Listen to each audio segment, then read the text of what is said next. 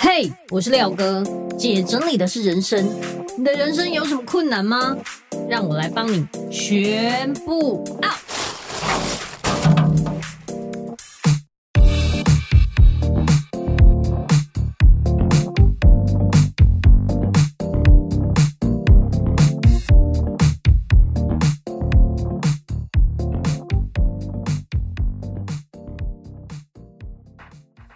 欢迎回来，姐整理的是人生。我是你的整理师廖星云廖哥。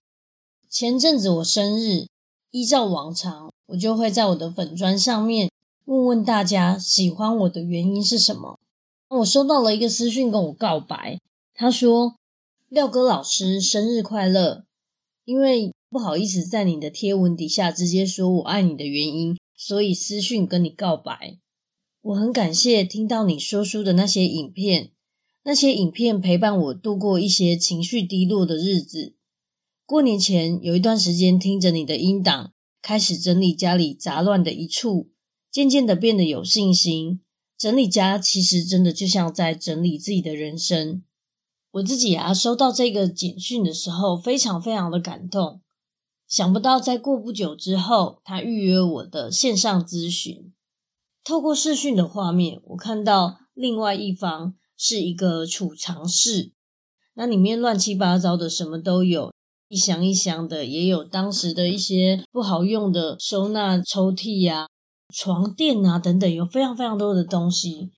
他已经很努力想要整理，可是每一次收到一半，他就实在是情绪满意，没有办法继续整理下去。他说，他是因为家暴的关系，匆忙之下赶快带着女儿。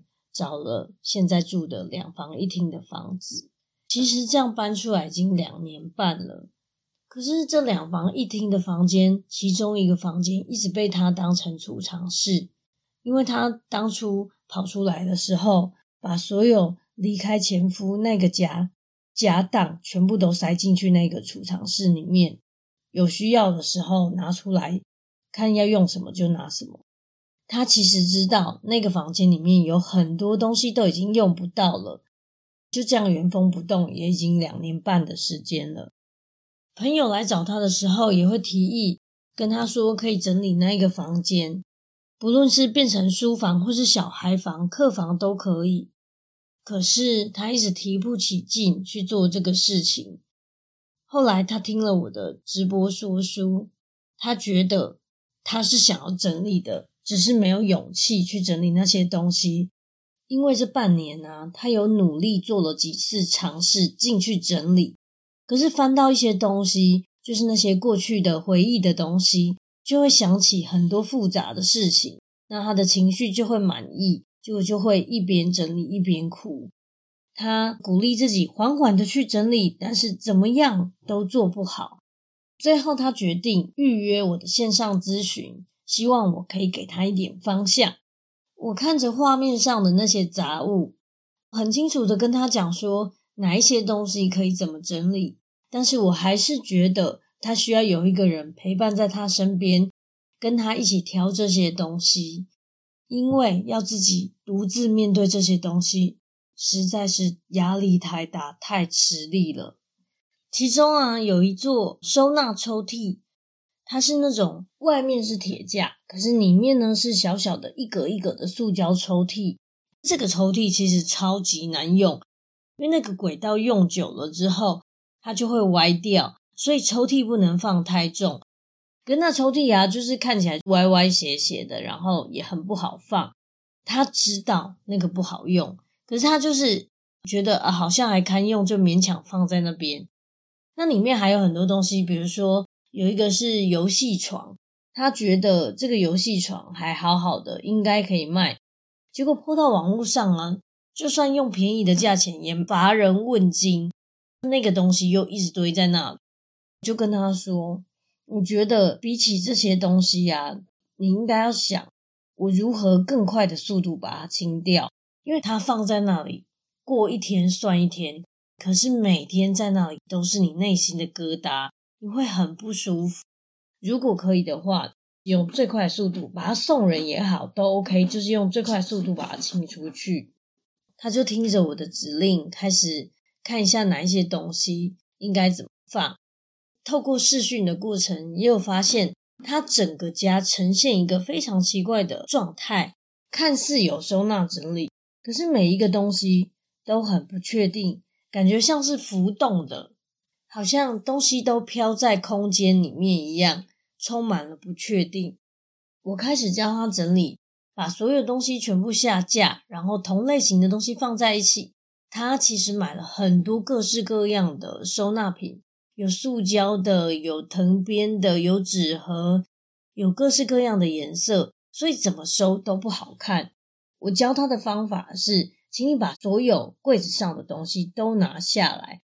同类型的东西放在一起，比方说药品跟药品、工具跟工具、文具跟文具、食物跟食物等等。总之，先把它分类好之后，看一下这个类别东西有多多。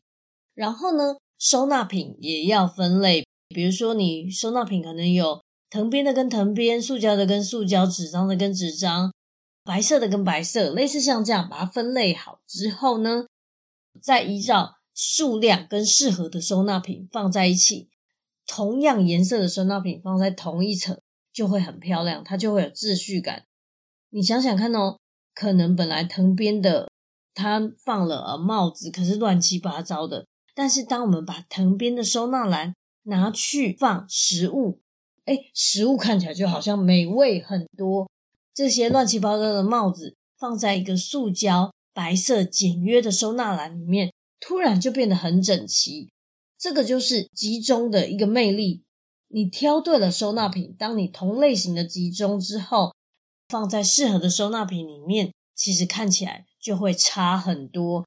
而且同一层有同样的收纳品的时候，它就会产生秩序感，不会是什么高低不同啦、材质不同、颜色不同。就算你收了，看起来还是乱，因为材质不一样。整个视线看起来就是杂乱的。他学会这个时候，他觉得哇，差好多。他知道怎么做了。外面的这些空间，他都可以一一克服。可是回到刚刚那个储藏室，他还是觉得自己没有能力去整理好。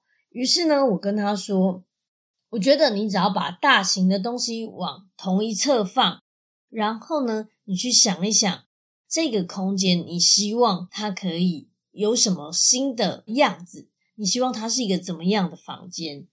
他说：“哦，我希望它是，如果朋友来，也可以当成一个客房一样睡在这里。”我觉得像这样列出自己的愿望清单，再去回推，诶，我应该可以怎么做？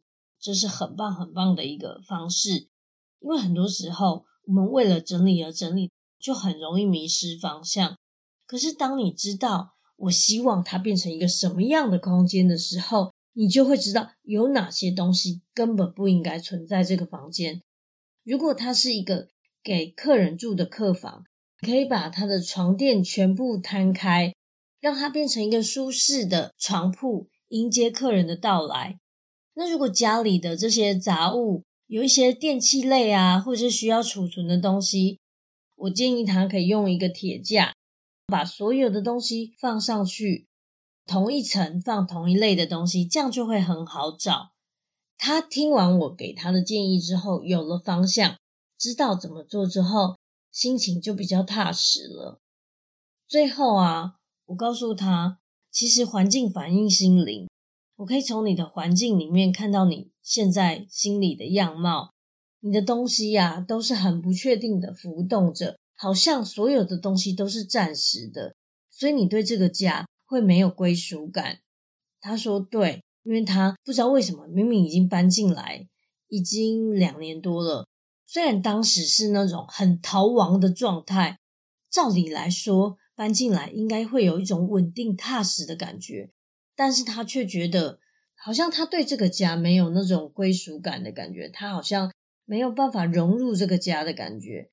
因为他的物品也是一样，所有东西都在浮动，好像都是每一个东西都是暂时的，先这样绽放这种感觉。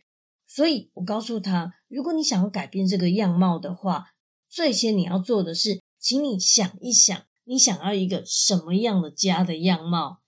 可能是可以有一个放松的沙发，有一个一回来就可以把外套放好的玄关，有一个干净舒服的餐桌等等。你去思考这个画面是怎么样的时候，你就会知道你真正想要的是什么。我跟他说，我觉得你非常非常棒了，你已经很努力做了一个最大的断舍离，就是婚姻的断舍离。你摆脱了那个让你很痛苦的不堪的婚姻，走到了现在，你非常非常的勇敢。